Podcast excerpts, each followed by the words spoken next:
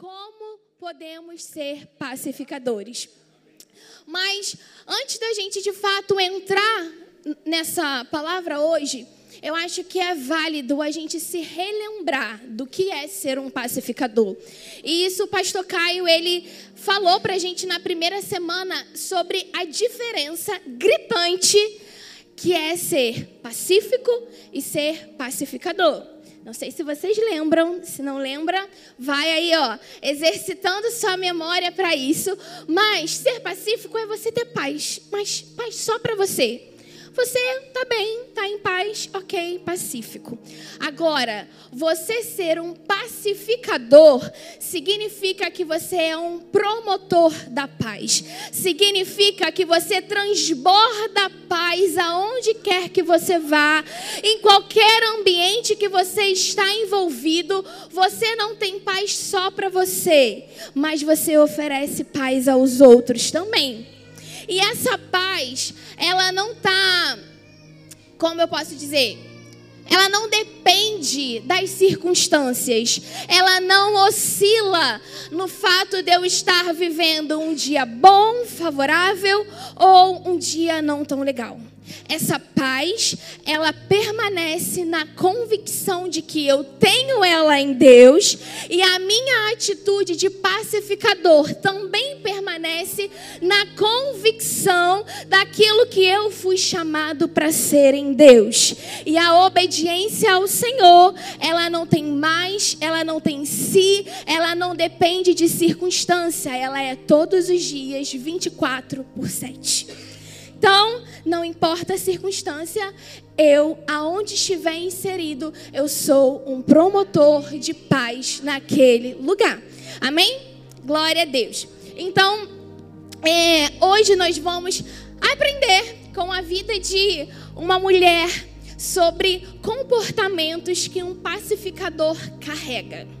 E nós vamos ver essa história e é o tipo de história de cinema, assim, que a gente fica, meu Deus, como pode isso? Mas, mesmo sendo uma história tipo, uau, nós vamos poder ver que o comportamento que essa mulher pacificadora teve é completamente aplicável no nosso dia a dia. Afinal de contas, Toda a palavra é completamente aplicável nas nossas vidas nos dias maus e nos dias bons. Amém? Então, a gente vai sempre ver o comportamento e a aplicação. E eu quero convidar você a abrir sua Bíblia lá em 1 Samuel 25. Isso que a gente fala sobre sermos pacificadores isso dá para gente um panorama de que Deus ele não é um Deus egoísta. Quando fala lá em Mateus 5:9, bem-aventurados os pacificadores, já mostra desde já qual é a intenção de Deus para seus filhos, que sejamos generosos, que sejamos transbordantes em toda boa obra. Que se ele falasse bem-aventurados os pacíficos, Amém, seria paz só para você, mas é uma paz egoísta, você concorda comigo? Só você carregar a paz, só você viver em paz, mas Jesus chamou a gente para transbordar em todas as coisas, transbordar em fé, transbordar em gratidão, transbordar em amor e transbordar em paz, sendo pacificadores. Você chegou aí em 1 Samuel 25? É um texto um pouco longo, então eu vou contextualizar para vocês aqui uma parte desse texto e depois a gente vai entrar em alguns pontos bem específicos. Mas você vai ver, te encorajo a ler depois, por favor. Tarefa de casa, você vai ler 1 Samuel 25, do início ao fim. É muito bom, mas ler imaginando vai se tornar muito mais legal. Eu te garanto isso. Mas 1 Samuel 25, a gente vê que Davi, ele estava fugindo de Saul, porque Saul estava tentando matar ele. E Davi estava num deserto. Só que nesse mesmo deserto que que Davi estava, também estavam servos de um homem da cidade de Carmelo chamado Nabal. Nabal era um homem rico, tinha muito gado, era próspero, muito dinheiro e era a época da tosquia. Então os servos deles estavam no deserto fazendo essa questão toda da tosquia. E Davi estava no mesmo deserto onde os servos dele estavam e estava lá, de certa forma, junto com os homens dele, apoiando aqueles tosqueadores, aqueles pastores de ovelhas. E estava ali fazendo uma proteção, dando um apoio para eles e garantindo que nada deles fosse perdido. Agora, a época da tosquia, para os pecu, pecuria, pecuariaristas, pecu, pecuaristas, valeu, pastor é uma época de muita prosperidade. É como se fosse a época da colheita para o agricultor. Então era época de festa, era época de fartura. E você vai concordar comigo que a gente imaginando, Davi, ele estava com em média 600 homens no exército dele no de, lá no deserto talvez ele tivesse passando ali por alguma dificuldade para alimentar aqueles 600 homens naquela época. E como era uma época de muita fartura, uma época de prosperidade, Davi separa 10 de seus homens e diz para eles assim: vá até a casa de Nabal. Chegando lá, cumprimenta ele, abençoa ele, diga palavras de amor, de paz, diga que ele seja próspero. E depois vê com ele se ele pode dar alguma coisa a nós. Afinal de contas, uma mão lava a outra. Davi estava com seus homens no deserto, ajudando que nada fosse perdido e esperava que talvez Nabal, um homem rico de muitas posses, de, tinha era próspero, que pudesse dar algo a ele. Mas a palavra diz lá no comecinho do texto que Nabal ele era um homem rude e mau. A resposta de Nabal, aqueles dez homens que Davi enviou, foi completamente rude, insensata, insensível, horrível. Se fez de demente, falando: Davi? Quem é esse? Não conheço, não. Eu não vou dar nada do que é meu, do que eu separei para os meus tosqueadores, para os meus servos, para vocês. Não, xispa daqui. Aqueles homens voltam para Davi com um relatório negativo e de mãos vazias. Eu imagino aqueles dez homens chegando para Davi, Davi na expectativa de que eles voltassem com bastante coisa e eles não levando nada. De primeira, Davi já deve ter: o que está acontecendo? O que, que houve? E quando aqueles homens passam um relatório dizendo que Nabal tinha sido rude com eles e disse que não daria nada, Davi é tomado por uma ira que, meu Deus, ele diz para 400 homens dele o seguinte: pega todo mundo a espada, fica pronto que a gente está indo até Nabal. E mais, eu estou indo para matar Nabal e todos os homens de posse dele, todos os homens que fossem da família, todos os servos, Davi estava indo com sangue nos olhos, pronto para matar todo mundo. Só que quando aqueles dez homens foram lá para fazer o pedido a Nabal, um dos servos presenciou o que aconteceu. E aí ele chega para Abigail, mulher de Nabal, que a palavra vai dizer que era uma mulher inteligente, uma mulher bonita, e ele relata para Abigail o que estava acontecendo. E esse é o cenário de tragédia iminente, aonde Abigail vai entrar como pacificadora para resolver toda essa situação. Então, agora a gente vai entrar mais na palavra. Então, você vai comigo lá para o versículo 14 e a gente vai ler do 14 ao 15, que vai dizer assim: Um dos servos de Abigail, mulher de, de Nabal, do des... Deixa eu voltar. Um dos servos disse a Abigail, mulher de Nabal: do deserto, Davi enviou mensageiros para saudar o nosso Senhor, mas ele os insultou. No entanto, aqueles homens foram muito bons para conosco, não nos maltrataram e durante todo o tempo em que estivemos com eles nos campos, nada perdemos. Dia e noite, eles eram como um muro ao nosso redor, durante todo o tempo em que estivemos com eles cuidando das nossas ovelhas. Agora, Agora, leve isso em consideração e veja o que a senhora pode fazer, pois a destruição paira sobre o nosso Senhor e sobre toda a sua família. Ele é um homem tão mau que ninguém consegue conversar com ele. Isso aqui ele está falando sobre Nabal. E aí, a reação de Abigail foi, versículo 18: Imediatamente Abigail pegou 200 pães, duas vasilhas de couro cheias de vinho, cinco ovelhas preparadas, cinco medidas de grãos torrados, cem bolos de uva passas e duzentos bolos de figo prensados. E os carregou em jumentos e disse a seus servos: Vocês vão na frente, eu os seguirei. Ela, porém, nada disse a Nabal, seu marido. Enquanto ela ia montada num jumento, encoberta pela montanha, Davi e seus soldados estavam descendo em sua direção e os encontrou. E dentro desses versículos que nós lemos, nós vamos agora abordar e algo que você vai perceber, o primeiro comportamento que Abigail apresenta como uma pacificadora é que o pacificador, ele age para a solução do problema. Quando o servo ele veio para comunicar a Abigail, ela dá para ele a sua atenção.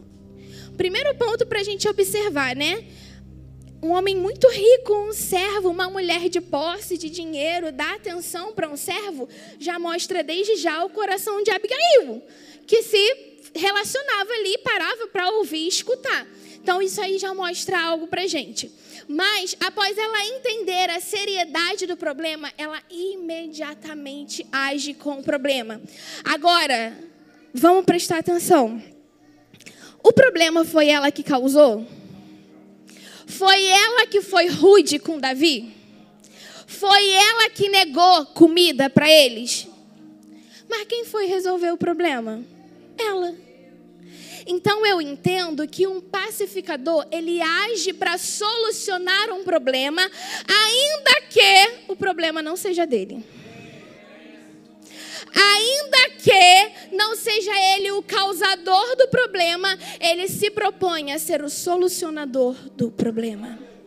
E é isso que o Senhor espera de nós. É claro, queridos, que eu não estou falando que a gente vai sair se metendo na vida de todo mundo e querendo arrumar a vida de todo mundo. Não é isso.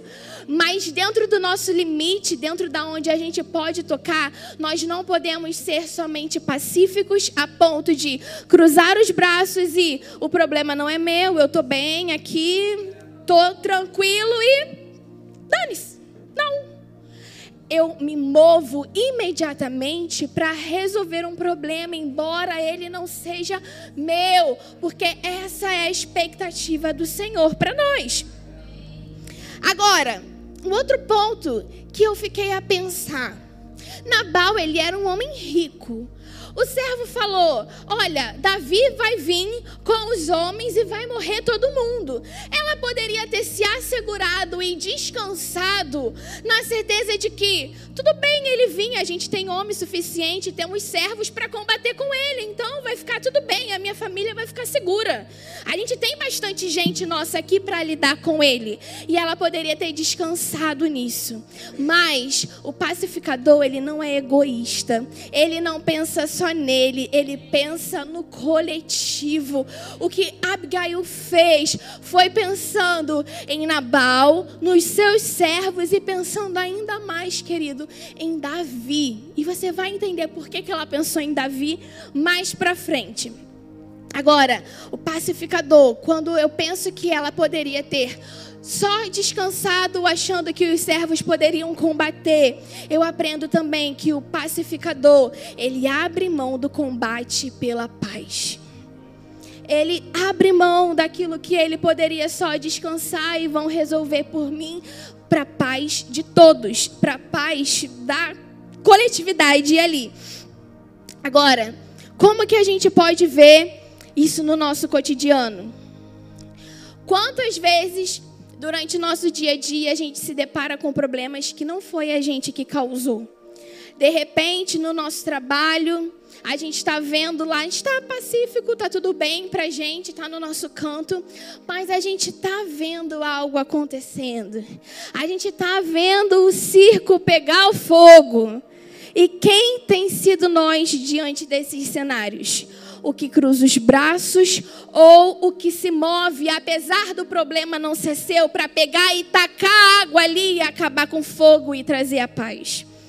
Como temos nos comportados? Diversas são as situações no nosso dia a dia em que nós vamos nos deparar com conflitos que não foram gerados por nós e que estaria tudo bem se a gente cruzasse o braço, tomasse uma certa distância para nos protegermos e eles que se resolvam.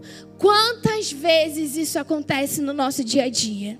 Mas o Senhor, através da Sua palavra, tem nos ensinado que é bom que a gente se coloque no meio do problema, não para jogar lenha no problema, mas para trazer a solução pela paz de todos.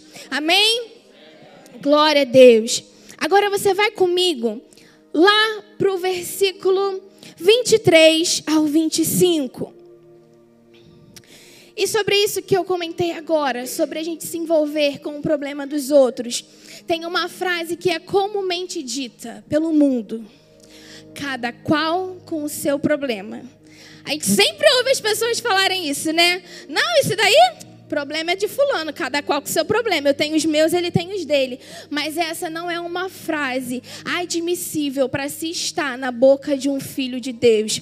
Porque se um irmão meu tem um problema no qual eu posso trazer a solução, eu não posso descansar no cada qual no seu problema, mas eu preciso me empenhar para trazer a solução para o problema dele também. Amém? Vamos ler lá no versículo 23 ao 25.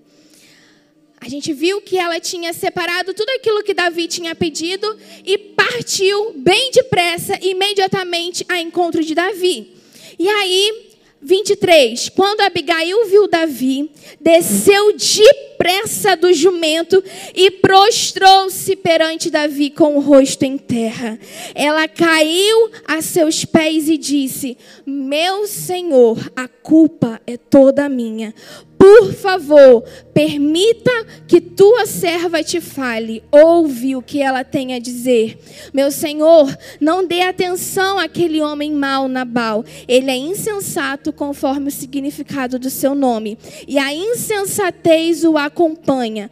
Contudo, eu, tua serva, não vi os rapazes que o Senhor enviou. Meu Deus ela só engole a história e toma para si toda a responsabilidade. Ela se dispõe a se humilhar e se prostrar aos pés dele e implorar por perdão. Enquanto Nabal estava em casa, nem sabendo o que estava acontecendo. Porque a palavra falou que ela saiu depressa e nem falou com Nabal. Olha que mulher, meu Deus. Então, quando você tem coragem e expõe o problema para trazer a solução, você acaba aqui protegendo a todos. Ela protege Nabal, como eu falei, os seus servos e Davi, para ele não pecar derramando sangue por vingança. Porque Davi, apesar dele não estar no trono do rei, ele já havia sido, sido eita, ele já tinha sido ungido rei. E não era uma atitude sensata de um rei matar por mera vingança. Talvez ele pudesse perder daquilo que Deus tinha prometido a ele e dado a ele. Então a atitude de Abigail foi tão assim, meu Deus, que ela protege até ele, o futuro rei de Israel, de perder aquilo que Deus tinha prometido a ele. Protege ele de pecar contra Deus e matar pessoas. Agora, vamos novamente trazer para o nosso dia a dia humildade e hombridade. E isso pode ser aplicado de tantas formas. E eu quero te dizer, querido, que em problemas, meu Deus, aqui Master, em coisas muito pequenas do dia a dia, é possível você aplicar. E é dever nosso aplicar. Afinal de contas, o Senhor diz que Ele espera que nós sejamos fiéis nas pequenas e grandes coisas. Então, são nas situações mais sutis e nas mais calorosas que nós precisamos aplicar humildade e hombridade. Agora, quer ver uma situação muito sutil, muito boba do nosso dia a dia que talvez muitos de vocês enfrentem? Eu me lembrei da minha época de faculdade, onde todo dia eu pegava metrô, seis horas da manhã, lotado, igual uma lata de sardinha, e todo dia tinha briga. Todo dia tinha uma treta diferente ali. Todo dia era aquele auê. E sabe, algo que eu fui aprendendo, eu sempre fui muito explosiva.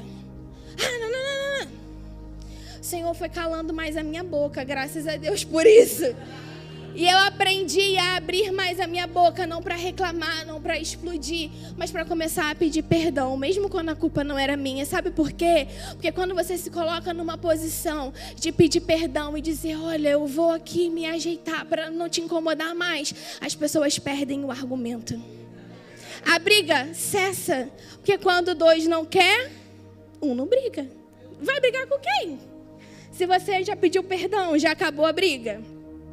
Aí você vai ver que num metrô, no ônibus, num BRT da vida, pensa nisso em algo que você já viveu. Quando tá na hora de sair e a pessoa esqueceu, tá lá atrás e ela vem empurrando e socando todo mundo. E por causa disso, você acaba esbarrando ou pisando no pé de alguém ou fazendo algo por outra pessoa. E às vezes essa pessoa teve um dia tão ruim no trabalho e ela tá doida para falar algumas coisas e ela tá só esperando a oportunidade. E adivinha só, você pisou no pé dela. Era o motivo que ela tinha para ali desabafar e falar tudo que ela queria. E você não tem nada a ver com isso, mas você foi o escolhido para escutar. A culpa foi sua de ter pisado no pé dela? Não. Está no metrô, hora de rush, sabe que vai ser amassado, que vai ser empurrado, que vai ser pisado. Já é de se esperar, não tem como esperar algo diferente disso. Mas quando você, em humildade, fala para a pessoa: Olha, me desculpa, eu realmente aqui dei mole, eu vou me ajeitar aqui direitinho, vou me segurar aqui para eu não encostar mais em você, você cessa. Quando você tem a hombridade de ser humilde e pedir perdão e não querer colocar a culpa no outro que veio empurrando lá e fez o efeito dominó e parou nela, o assunto cessa. Você não precisa dizer, ai, ah, mas senhora, eu te pisei aqui porque o cara lá esqueceu de sair, veio empurrando todo mundo. Você não precisa querer justificar, não precisa querer colocar a culpa no outro. Assume a culpa, você deu mole, apesar de que não, mas perdão. Perdão. É nas pequenas e nas grandes coisas. Talvez você tenha lutado para ir sentado. E aí tem aquele reclamão que está perturbando o vagão inteiro. E você cede o seu lugar para ele sentar e só calar a boca e todo mundo viajar na paz do Senhor. Está disposto a fazer isso? É, até nessas coisas, o Senhor espera que sejamos pacificadores, que hajamos como filhos de Deus, que sejamos diferença, que sejamos luz naquele lugar. Às vezes é uma pessoa que não é idosa, não é grávida, não é deficiente, não é nada. Mas ela está cansada e ela está reclamando e está causando problema com todo mundo. Quer atenção, né, pastora? Você vai lá e cede. Você não é da turma que vai entrar na briga e vai dizer aquela famosa frase: Quer conforto? Vai de Uber. Eu já falei isso. Mas o Senhor cala a boca da gente. Já falou. Filho, vai de Uber aqui, hora do rush. É isso mesmo, sustenta. Já falei, gente. Quem não? Quem nunca? Que atire a primeira pedra. Só se você nunca andou, aí não vale. É, Jacarepaguá não tem essas coisas, não. Vocês aqui não tem metrô, não tem trem. Mas é isso, queridos. Pequenas e grandes coisas, manifestando e promovendo a paz de Deus, aonde quer que a gente esteja durante o nosso cotidiano. Amém? Amém. Glória a Deus. Agora, vamos ler lá do versículo 26 ao 33. Estamos quase encerrando. Vai dizer assim: Agora, meu Senhor, juro pelo nome do Senhor e por tua vida, que foi o Senhor que te impediu de derramar sangue e de te vingares com as tuas próprias mãos. Que teus inimigos e todos os que pretendem fazer mal sejam castigados como Nabal que este presente que tua serva trouxe ao meu Senhor seja dado aos homens que te seguem. Esquece, eu te suplico a ofensa de tua serva, pois o Senhor certamente fará um reino duradouro para ti, que travas os combates do Senhor, e em toda a sua vida nenhuma culpa se ache em ti. Mesmo que alguém te persiga para tirar-te a vida, a vida do meu Senhor Senhor estará firmemente segura como a dos que são protegidos pelo Senhor teu Deus. Mas a vida de teus inimigos será atirada para longe como por uma tiradeira. Quando o Senhor tiver feito a meu Senhor todo o bem que prometeu e te tiver nomeado líder sobre Israel, meu Senhor não terá no coração o peso de ter derramado sangue desnecessariamente, nem de ter feito justiça com tuas próprias mãos. E quando o Senhor tiver abençoado ti, lembra-te da tua serva. Davi disse a Abigail: Olha isso, gente.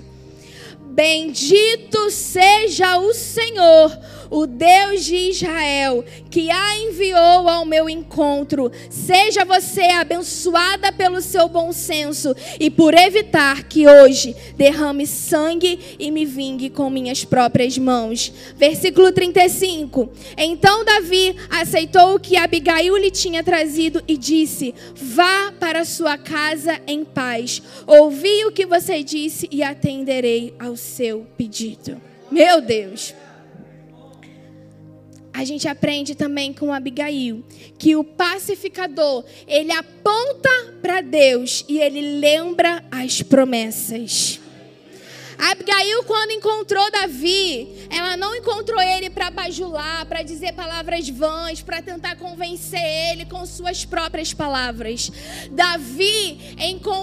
Abigail encontrou Davi pronta para falar para ele as promessas que o Senhor tinha para ele, para lembrar quem ele era, o que tinha prometido para ele, para dizer para ele que não valia a pena ele se sujar de sangue. Quando a gente está querendo apaziguar as coisas, ser pacificadores, tentar argumentar com as suas próprias opiniões, querido, muitas vezes não vai adiantar mas você apontar para o Senhor e lembrar a pessoa das promessas dele, eu te garanto, vai dar certo. Davi estava com 400 homens, com sangue nos olhos, doido para matar Nabal. E ele fez o quê? se desarmou. Ele estava com a pedra na mão, pronto para atirar e ferir. Mas as palavras do Senhor, quando são trazidas novamente à nossa memória, elas tocam o coração e faz com que a carne se cale e o espírito siga naquilo que o Senhor espera de nós.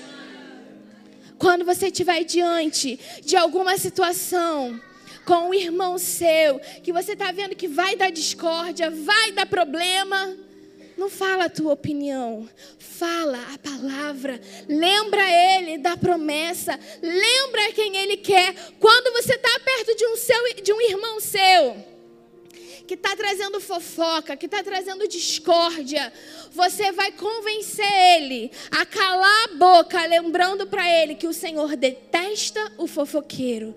Você vai lembrar ele o que a palavra de Deus diz sobre isso. E a palavra de Deus, querido, ela vai ali, ó, no fundo do coração, como uma flecha. Com certeza, essa pessoa vai se tocar e falar: Meu Deus, eu não posso usar minha boca para maldizer ninguém. Deixa eu me calar. Deixa esse senso de discórdia, essa carne vibrando e esse sangue fervendo se aquietar, porque não vale a pena. Eu vivo para servir e adorar meu mestre, e o meu mestre detesta isso, então eu não vou me envolver com essas coisas. Então, fale a palavra e lembre a promessa. Essencialmente, promover a paz é trazer de volta ao, centro as verdades sobre quem Deus é e quem somos nele. E a verdade é que quando a gente está prestes a pecar, prestes a fazer algo desalinhado com o Senhor, é porque de alguma maneira a gente perdeu de vista o Senhor e as suas promessas. Então, lembrar, apontar para Deus e lembrar a promessa é o que vai fazer a pessoa cair em si e se ajeitar ali. Amém, queridos? E para a gente finalizar, Provérbios 20, 30 diz: qualquer pessoa tola tem o poder de começar uma briga. Nabal certamente foi o tolo dessa história. Mas o versículo ele continua dizendo: quem consegue por fim a contendas é que merece honrarias. Meu Deus. Certamente, Abigail é a mulher que merece ser honrada pela sua atitude tão humilde, com tanta hombridade, por lembrar a palavra de Deus, querido. E eu vou te dizer, o fim dela foi honra, sabe por quê? O Senhor ele cumpre a sua palavra. Quando Abigail voltou para casa, depois de ter resolvido tudo, Nabal estava, sabe como? Banqueteando e bêbado. Você acha que Abigail caiu em cima dele? Ah, você está aí bêbado, eu estava lá resolvendo tudo. Não. Abigail segura o seu ímpeto, não fala nada. No dia seguinte, quando ele sóbrio, ela conta para ele tudo o que aconteceu. Nabal dá um piripaque, depois de um tempo, morre. E aí sabe o que que acontece? Meu Deus! Aquela mulher ficou viúva. A notícia chegou aos ouvidos de Davi. Sabe quem foi lá pedir ela em casamento? Ah, pois bem, o próprio Davi. Ha! Aquela mulher bonita, inteligente, que estava casada com um homem rico, mas rude e mau, agora é honrada pelo Senhor e é novamente casada com um rei. Ha! E não um rei ruim, mas um rei segundo o coração de Deus, que certamente iria tratar ela como ela merecia, com dignidade, com honra, com fidelidade. Que desfecho incrível! Isso agita meu coração e eu oro que agite o seu também, para a gente entender que vale a pena obedecer aquilo que o Senhor ordena para nós. Vale a pena, querido.